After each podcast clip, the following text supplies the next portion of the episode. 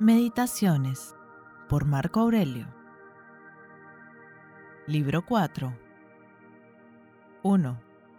Cuando el genio que mora en nuestro interior ordena y manda de acuerdo con la naturaleza, toma frente a los acontecimientos una actitud tal que pueda en todo momento y según las circunstancias modificarla sin esfuerzo ni pesar. No tiene preferencia por una materia determinada y si adopta un sistema, solo es bajo condición cuando tropieza con algún obstáculo, hace de este un motivo de ejercicio, y cual el fuego se apodera de todo cuanto encuentra a su paso. Que la luz de un farol se apagaría, pero una hoguera consume todo lo que se le echa, y las llamas son cada vez más grandes. 2. No hagas nada sin reflexión ni fuera de las reglas que determina el arte. 3. Para descansar se buscan las apacibles soledades del campo, las orillas del mar o las serenas montañas. Tú también deseas esto ardientemente y con frecuencia. Y sin embargo, todo esto no es sino prueba de vulgaridad de espíritu, ya que en cualquier momento que elijamos podemos buscar un retiro incomparable dentro de nosotros mismos. En ninguna parte, en efecto, puede hallar el hombre un retiro tan apacible y tranquilo como en la intimidad de su alma, sobre todo si posee esos dones preciosos que, por sí solos, constituyen la libertad del alma, y entendiendo por libertad del alma el estado de un alma en el que todo está perfectamente ordenado. Goza pues sin cesar de esta soledad y recobra en ella nuevas fuerzas. También encontrarás pensamientos breves y fundamentales que cuando se presenten a tu memoria disiparán enseguida tus inquietudes y te darán ánimos para soportar sin indignación y contrarrestar todo lo que te salga al paso. En consecuencia, ¿de qué te indignas? ¿De la maldad de los hombres acaso? Tranquilízate y ten presente que todos los seres racionales han sido creados para soportarse y convivir unos con otros que esta paciencia forma parte de la justicia y que sus faltas son involuntarias. Recuerda también que los que pasaron su vida en enemistades, sospechas, odios y querellas hoy están ya en la tumba reducidos a cenizas.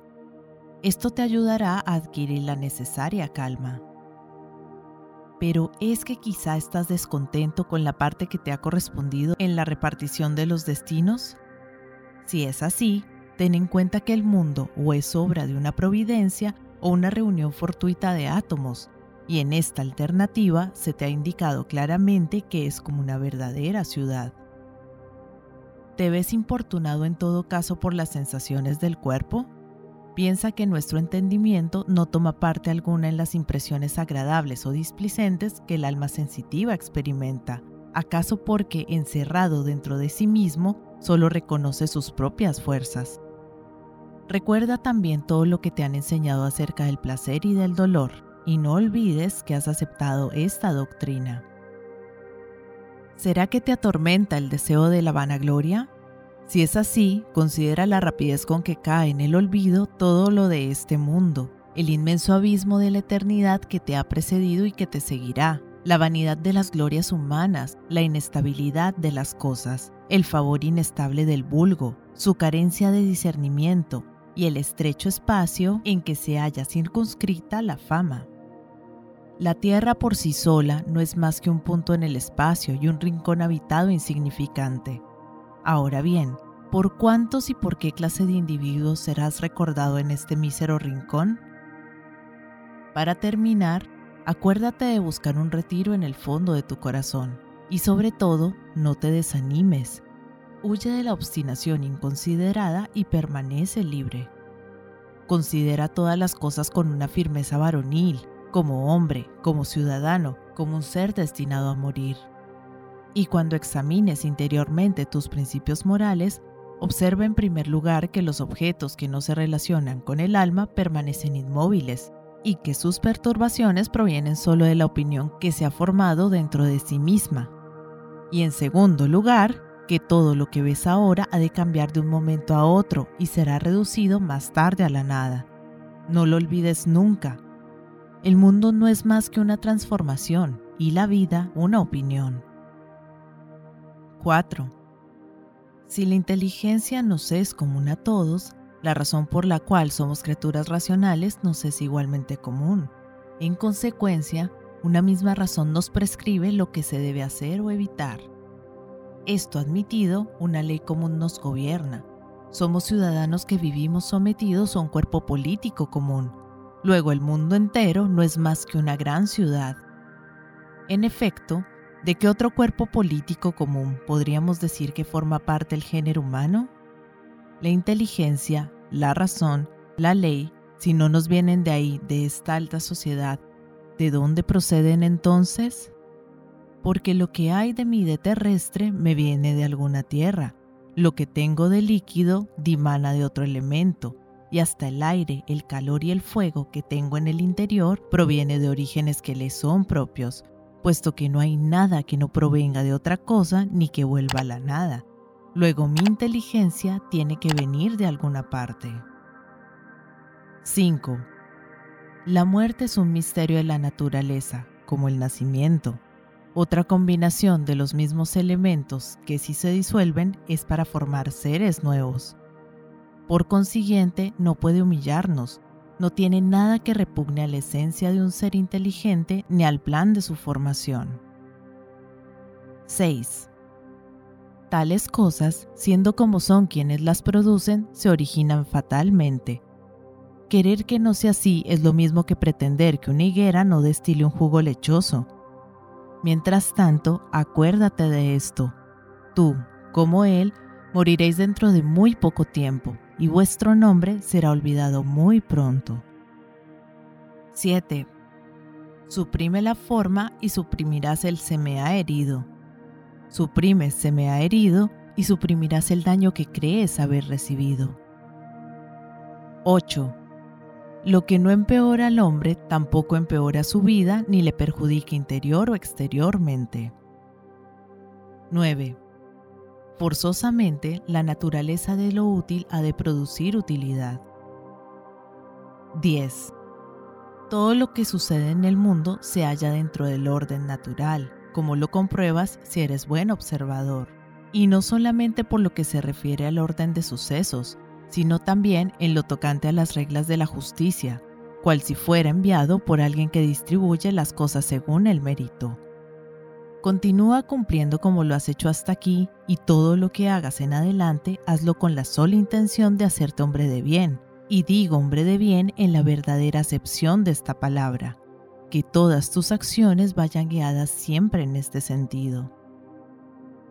11. No te asocies a las opiniones que los insolentes juzgan verdaderas, sino que debes examinar las cosas en sí mismas y por lo que son en realidad. 12. Hay que tener continuamente presentes estas dos reglas de conducta. La primera, hacer solo lo que sugiera la razón que reina y hace las leyes en el corazón de los hombres para mayor dicha suya. Y la segunda, cambiar de parecer cuando alguno nos disuade o nos aleja de tal o cual idea preconcebida, pero siempre que este cambio vaya determinado por un motivo plausible de justicia e interés público u otra causa semejante, y de ningún modo por la satisfacción o por la pura vanagloria que pudiera procurarnos. 13. ¿Estás dotado de razón? Sí. ¿Por qué pues no te sirves de ella? Si funciona como debe funcionar, ¿para qué quieres más? 14. Tu existencia forma parte de un todo y te será quitada por el que la ha producido, o mejor dicho, será recibida para ser transformada en el seno de este sabio creador. 15. Varios granos de incienso destinados a quemar han sido esparcidos en el mismo altar. Unos han caído más pronto, otros más tarde. ¿Qué importa? 16. Antes de 10 días pasarás por un dios a los ojos de los que te consideran hoy como una fiera o como un mono si vuelves otra vez a tus máximas y al culto de la razón. 17. No hagas como si tuvieras que vivir 10.000 años. Lo inevitable pende siempre sobre ti. Luego, mientras vivas, procura en lo posible hacerte hombre de bien. 18. ¿Cuánto tiempo se gana no preocupándose de lo que los demás dicen, hacen o piensan y cuidándose únicamente de los propios negocios, de modo que estén de acuerdo con las leyes divinas y humanas y sean dignos de un hombre honrado? No hay que mirar a nuestro alrededor los vicios de los demás, sino que se debe correr en línea recta sin volver la vista ni a un lado ni a otro. 19. El que se preocupe de su fama póstuma es que no piensa que todos los que se podrán acordar de él morirán también, y que lo mismo sucederá a los que vengan después, hasta que toda esta fama se desvanezca de igual modo al cabo de algunas generaciones. Figúrate, no obstante, que los que se acuerdan de ti sean inmortales y que tu memoria sea imperecedera como ellos. ¿Ganarás algo por esto? No quiero decir únicamente que no ganes nada después de la muerte. Durante tu propia vida, ¿de qué te servirá la fama si no es para ayudarte a prosperar?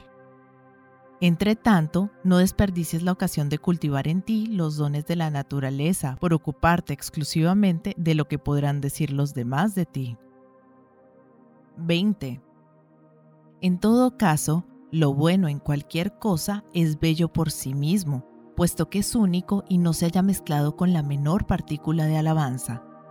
De modo que una cosa, por alabada que sea, no llega a ser ni mejor ni peor. Y digo lo mismo de todo lo que se llama comúnmente bello en las producciones materiales de la naturaleza y del arte.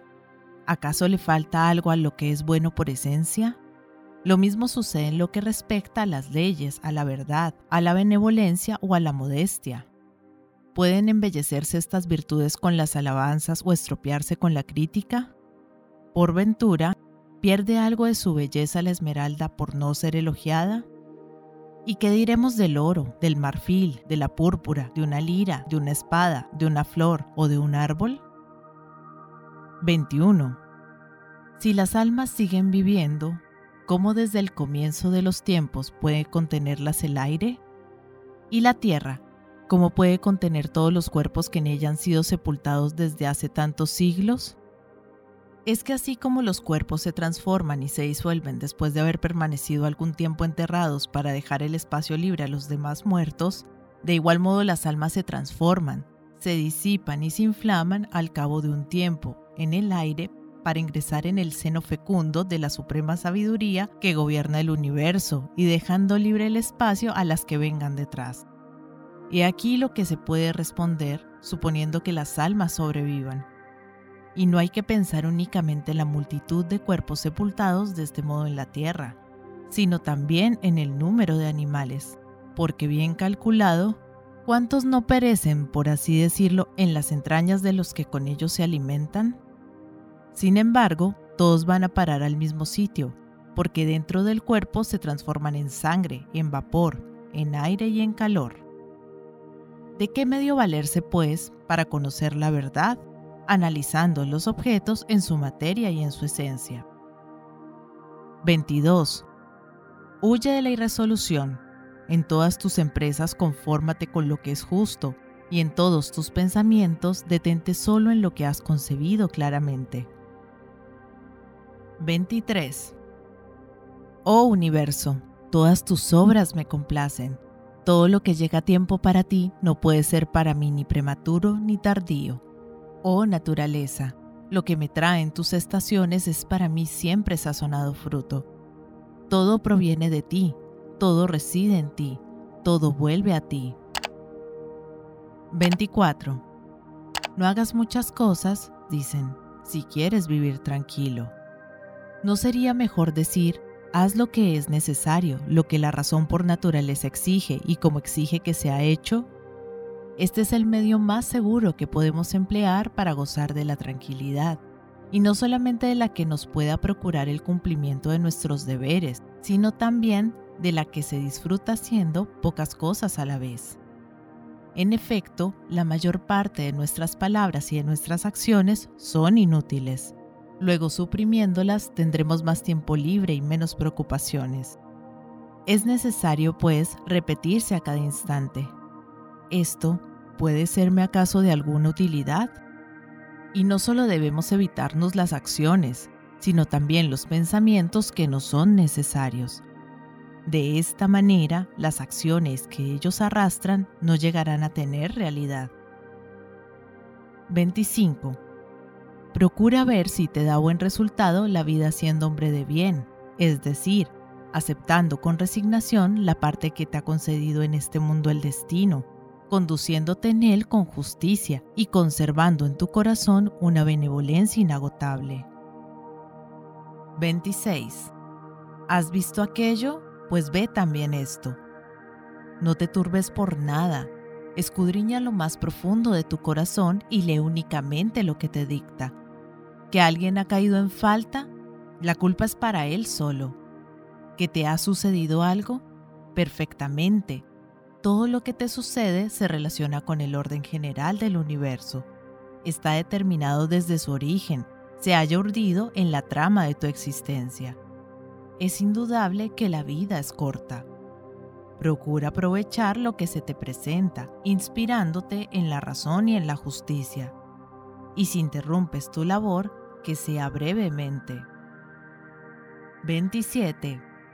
O el mundo está bien ordenado, o solo es un conjunto de materias que se han amontonado sin orden pero ¿cómo puede ser que en ti existe un orden y que en el universo reina el desorden, sobre todo cuando los elementos todos están tan bien combinados, fundidos conjuntamente? 28. Hay caracteres sombríos, caracteres afeminados, tercos, feroces, brutales, jocosos, cobardes, fingidos, bufones, astutos y tiránicos. 29. Tan extraño es uno en el mundo ignorando lo que hay como desconociendo lo que en él se hace. Es desertor el que procura esquivar las leyes de la sociedad, ciego el que tiene cerrados los ojos de la inteligencia, pobre el que necesita de otro y no posee en sí mismo lo que contribuye al bienestar de la vida. Enfermedad del género humano es el que se subleva y se niega a las condiciones de nuestra común naturaleza maldiciendo los accidentes que le ocurren, porque la que los produce es la que le ha dado el ser, y es un miembro amputado de la ciudad el que separa su alma de las de los demás seres racionales, porque en el mundo hay una sola y única razón. 30. Este filósofo no tiene túnica, aquel no posee ningún libro, otro medio desnudo. Me falta el pan, dice, pero sigo fiel a la razón. Y yo, aunque no dispongo de los recursos que procuran los estudios, le soy fiel también. 31. Conserva el arte humilde que has aprendido, busca en él tu reposo, y puesto que has dejado voluntariamente tu destino al cuidado de los dioses, vive en paz el resto de tus días. No seas el tirano ni el esclavo de nadie. 32. Considera, por ejemplo, los tiempos de Vespasiano y verás en ello lo mismo que ves hoy. Individuos que se casan, que educan hijos, que caen enfermos, que mueren, que guerrean y que celebran fiestas. Verás también comerciantes, labradores y viles cortesanos. Caracteres arrogantes, desconfiados, conspiradores, personas que desean la muerte de alguien, que se lamentan del estado de las cosas, que se preocupan de vanos amores, que amontonan tesoros, que aspiran al consulado y a la realeza. Pues bien, toda esta generación de gentes ha desaparecido. Pasa ahora a los tiempos de Trajano. El espectáculo será semejante. Esta generación se ha desvanecido de igual modo. Considera también las demás épocas de la historia, escudriña los anales de todas las naciones, y verás cuántos hombres, después de haberse atormentado durante la vida, han dejado de existir y se han disuelto en sus propios elementos. Recuerda sobre todo los que has conocido tú mismo, preocupándose activamente de frivolidades, sin hacer caso de lo que exigía su condición ni contentarse con su suerte. Es preciso también que tengas presente que para cada cosa debes poner un cuidado relativo a su importancia y de este modo no lamentarás nunca el haber consagrado un tiempo precioso a lo que no lo mereciese. 33. Las palabras que en otros tiempos estaban en boga han caído hoy en desuso. Lo mismo sucede con los nombres de los personajes célebres de otras épocas. Camilo, Cesón, Boleso, Leonato y otros muchos han sido relegados al olvido. Más tarde lo serán Escipión y Catón, y la misma suerte correrán luego Adriano y Antonio. Todo desaparece y queda reducido a fábula, hasta que se pierde por completo en su memoria y advierto que me refiero únicamente a los nombres de los personajes más extraordinarios e ilustres, porque respecto a los demás, en cuanto han muerto, caen de una vez en el olvido y ya no se habla más de ellos. Luego, ¿qué es en suma la fama imperecedera? Pura vanidad. ¿Qué debemos pues ambicionar y a qué dedicar todos nuestros cuidados? A esto únicamente, a tener pensamientos justos, acciones útiles a la sociedad, un lenguaje sinceramente riguroso y una conformidad absoluta con todos los accidentes de la vida, considerándolos como necesarios y familiares, puesto que provienen del mismo principio y del mismo origen que nosotros. 34. Abandónate voluntariamente a Cloto y déjale urdir tu destino a su gusto. 35. Todo es efímero y lo que rememora un recuerdo es solo un objeto del pasado. 36.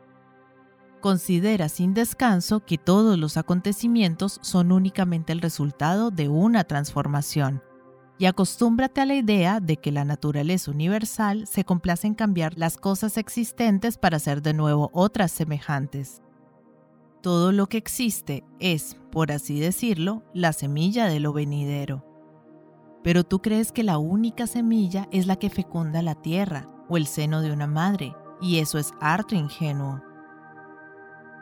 37. Vas a morir sin tardanza y no posees todavía ni sencillez de alma ni quietud perfecta. Aún temes algún acontecimiento extraño y no guardas una benevolencia total para con tus semejantes, como tampoco fundas únicamente la sabiduría en la práctica de la justicia. 38. Examina detenidamente a qué móviles obedecen los hombres sabios. Observa lo que evitan y lo que buscan. 39. Tu mal no puede provenir del espíritu de otro ni de ninguna modificación o alteración de la materia que envuelve el tuyo. ¿Dónde está, pues? En la parte de tu ser que juzga tus males, que no se pronuncie por ninguno y todo va bien aunque el cuerpo que se halla tan próximo a esta parte estuviese dividido, quemado, podrido o ulcerado, que permanezca tranquilo, o más bien, que lo que puede suceder igualmente al hombre perverso y al hombre honrado no es ni un mal ni un bien. Porque bien considerado, lo que sucede al que vive en oposición con la naturaleza, como al que vive de acuerdo con ella, no está ni en pro ni en contra suya. 40 representa siempre el mundo como un solo ser, compuesto de una sustancia única y de un alma común. Considera como todo lo que en él sucede se relaciona con un solo principio, cómo se halla todo en movimiento por la misma impulsión y como todas sus producciones son el resultado de varias causas reunidas. Admira, pues, su relación y su encadenamiento. 41. Tú no eres más que un alma ínfima que sostiene un cadáver, como lo ha dicho Epicteto. 42. El transformarse no es un mal para los seres, como tampoco es un bien para ellos la transformación. 43. El tiempo es como un río, cuya rápida corriente arrastra todo lo que lleva consigo. Tan pronto como hay una cosa nueva, es arrastrada, como a su vez lo serán todas las siguientes. 44.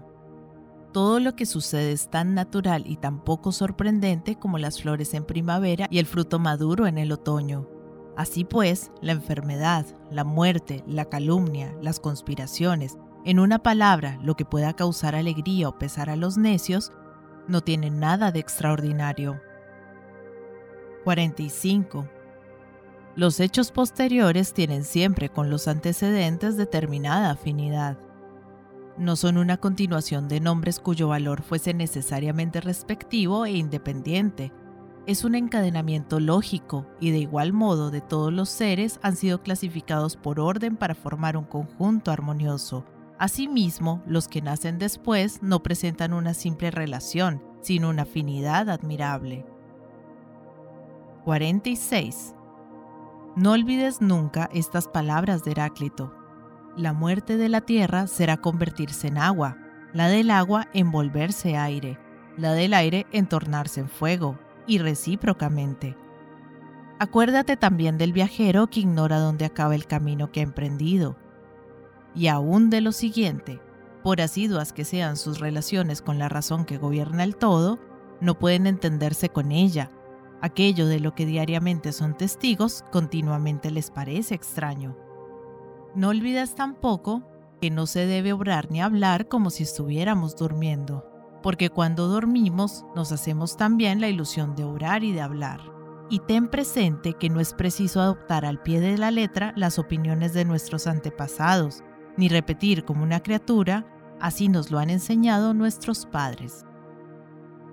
47.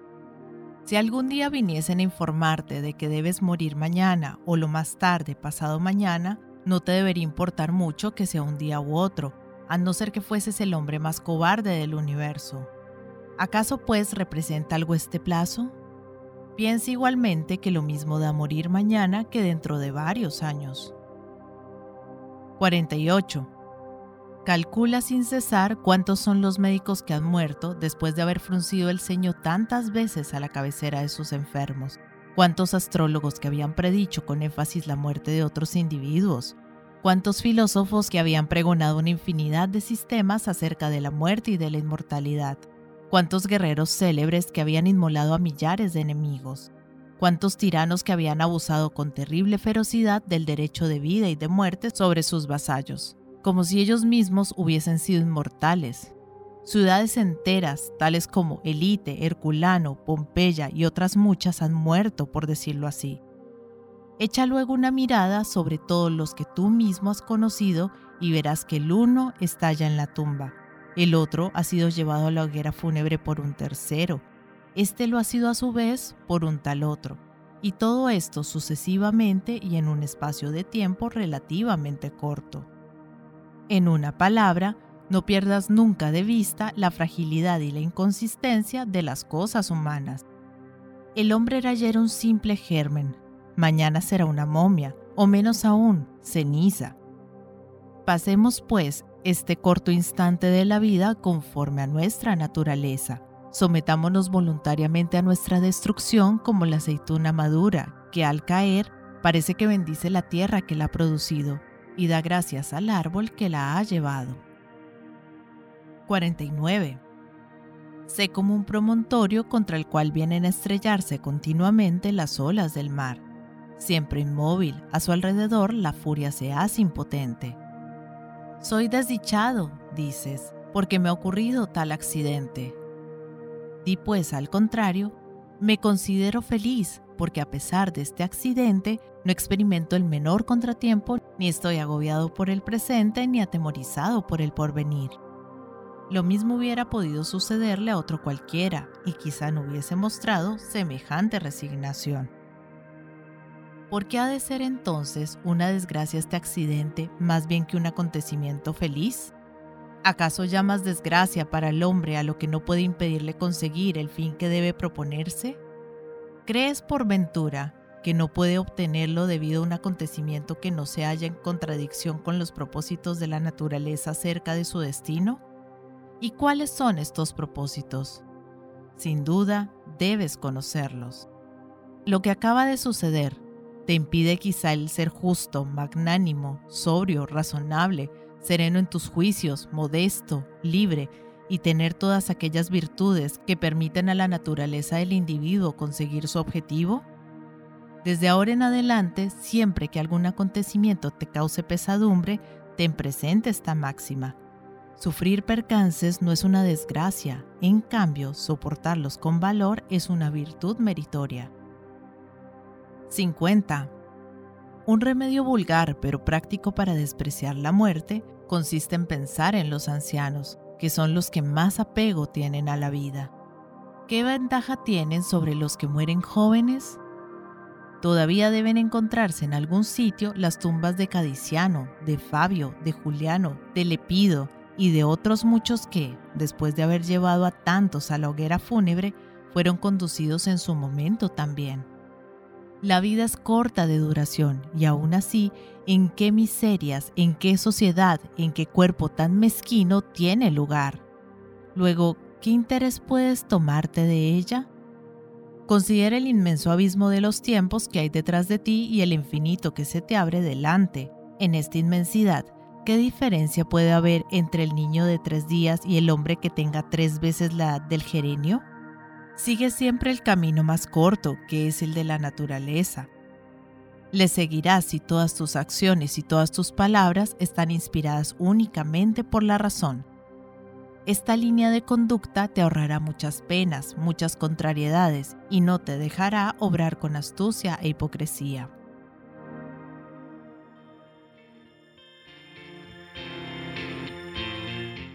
Hola gente, ¿cómo están?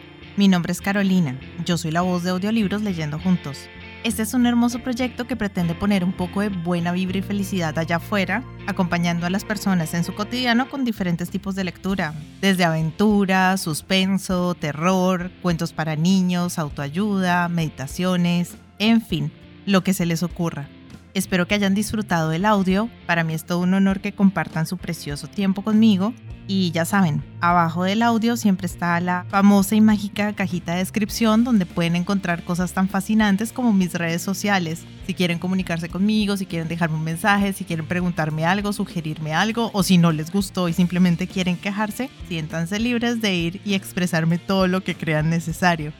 Pero si realmente les gustó el audio y me quieren apoyar, pueden pasarse por YouTube y seguirme y darle un me gusta a todo lo que disfruten. Ya si les caí súper bien, pueden dar una vueltica por Patreon, donde me pueden ayudar como las personas de apoyo y las personas incondicionales que por el valor de uno o dos cafecitos al mes me están apoyando un montón y me ayudan a seguir adelante.